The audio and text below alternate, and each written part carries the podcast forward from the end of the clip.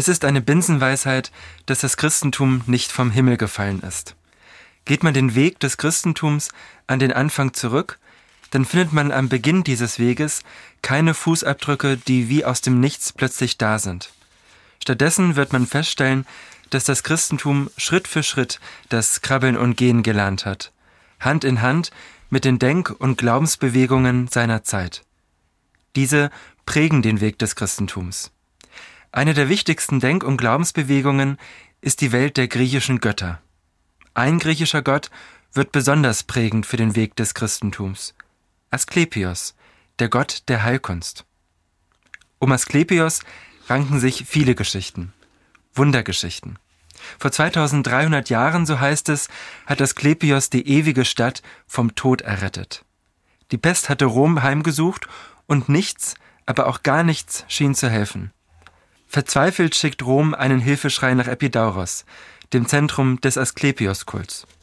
Die dortigen Kultverantwortlichen wissen, was gegen die Pest hilft und schicken Rom kurzerhand ihre heilige Schlange. Sie geht auf der Tiberinsel an Land und schon ist die Pest in Rom Geschichte. Eine Schlange besiegt das Böse. Es wäre nicht das erste Mal, dass ein Tier Menschenleben rettet. Die Schlange, die Rom von der Pest errettet hat, war aber sicher nicht nur eine Schlange, das war Asklepios selbst. Das glauben damals nicht nur die Anhänger des Asklepios-Kults. Für sie steht fest, Asklepios selbst hat Rom von der Pest befreit. Was will man mehr von einem Gott? Ein solcher Gott macht Karriere. An so einem Gott führt schon bald kein Weg mehr vorbei. Auch nicht der Weg des Christentums. Asklepios ist eine faszinierende Götterfigur. Asklepios ist ein Gott, der nicht von Kindesbeinen an ein Gott war. Er hat sich zum Gott hochgearbeitet. Seine Mutter war ein Menschenkind, eine Königstochter mit Namen Koronis. Als Menschenkindeskind muss Asklepios die Kunst des Heilens erst einmal lernen. Er hat das Glück, dass zumindest sein Vater, Apollo, ein Gott ist. Und als Gottessohn erhält Asklepios die beste Ausbildung, die er sich nur wünschen kann. Am Ende beherrscht Asklepios das Handwerk der Heilkunst so gut, dass er sogar Tote zum Leben erweckt. Etwas richtig gut zu können, ist aber nicht immer hilfreich. Asklepios wird es sogar zum Verhängnis. Er macht sich Hades zum Feind, den Herrscher des Totenreichs. Dem kommt es ganz und gar nicht entgegen, dass Asklepios seine Totenwelt aufmischt, und so beschwert er sich bei Zeus über den heilkundigen Überflieger. Asklepios wird bestraft, Zeus erschlägt ihn mit einem Blitz. Und gegen die Folge eines tödlichen Blitzschlags ist auch für Asklepios kein Kraut gewachsen. Seinem Ruhm tut das keinen Abbruch. Im Gegenteil. Asklepios wird nach seinem Tod in die Reihen der Götter aufgenommen.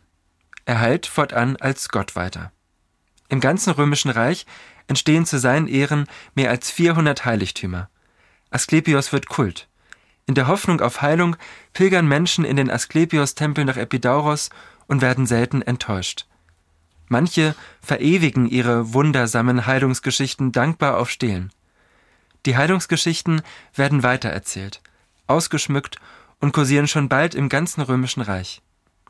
Als das Christentum des Weges kommt und ebenso Heilungsgeschichten zu erzählen hat, stehen diese im Wettbewerb mit den Heilungsgeschichten, die von Asklepios die Runde machen.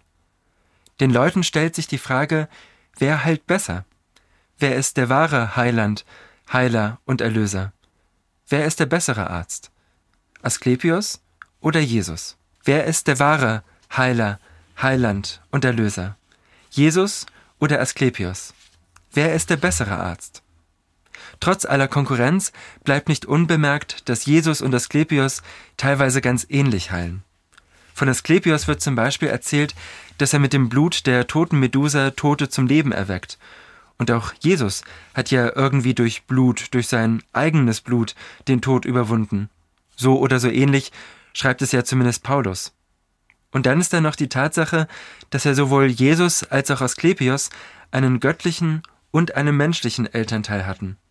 Irgendwie sind die beiden sich ganz schön ähnlich. Die ersten christlichen Schriftsteller versuchen so gut es geht zu zeigen, dass Jesus letztlich aber der viel bessere Arzt ist.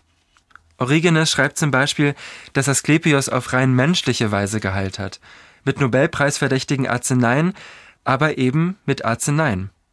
Jesus hingegen habe ohne Medikamente geheilt, allein aus göttlicher Kraft.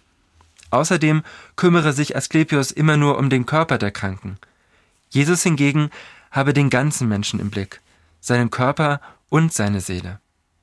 Für die frühchristlichen Schriftsteller ist der entscheidende Unterschied jedoch der Umgang mit den Kranken selbst.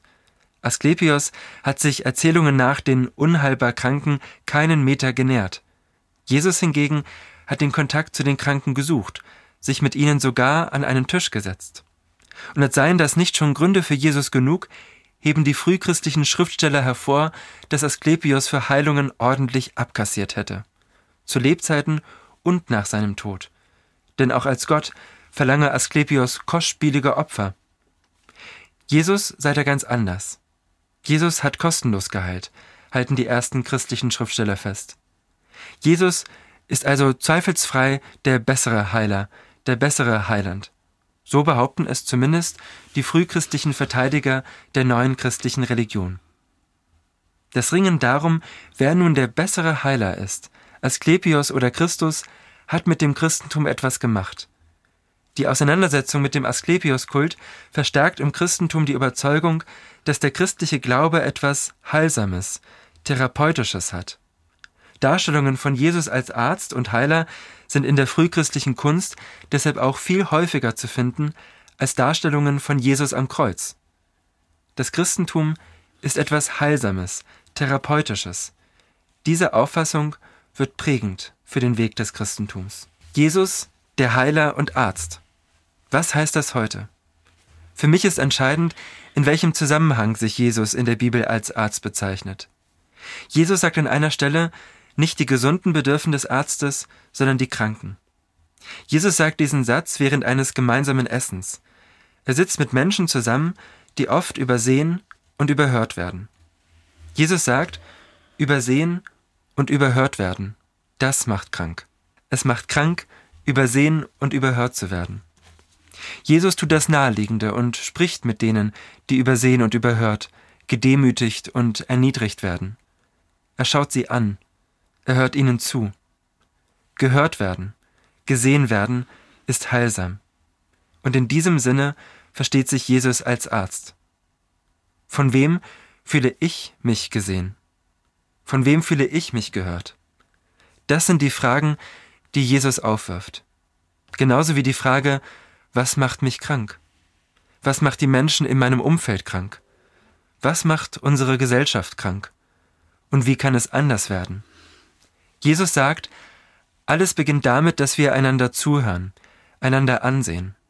Das ist leichter gesagt als getan. Es gibt viele Menschen, die ich Tag für Tag sehe und höre und von denen ich manchmal überraschend wenig weiß. Zum Beispiel, was sie krank macht oder was sie mit dem Wort heilsam verbinden. Sich sehen und hören lernen bedeutet, nacheinander Fragen zu lernen, wahrnehmen lernen. Manchmal höre ich am Ende eines Trauergespräches den Satz, so intensiv habe ich schon lange nicht mehr über meine Mutter nachgedacht.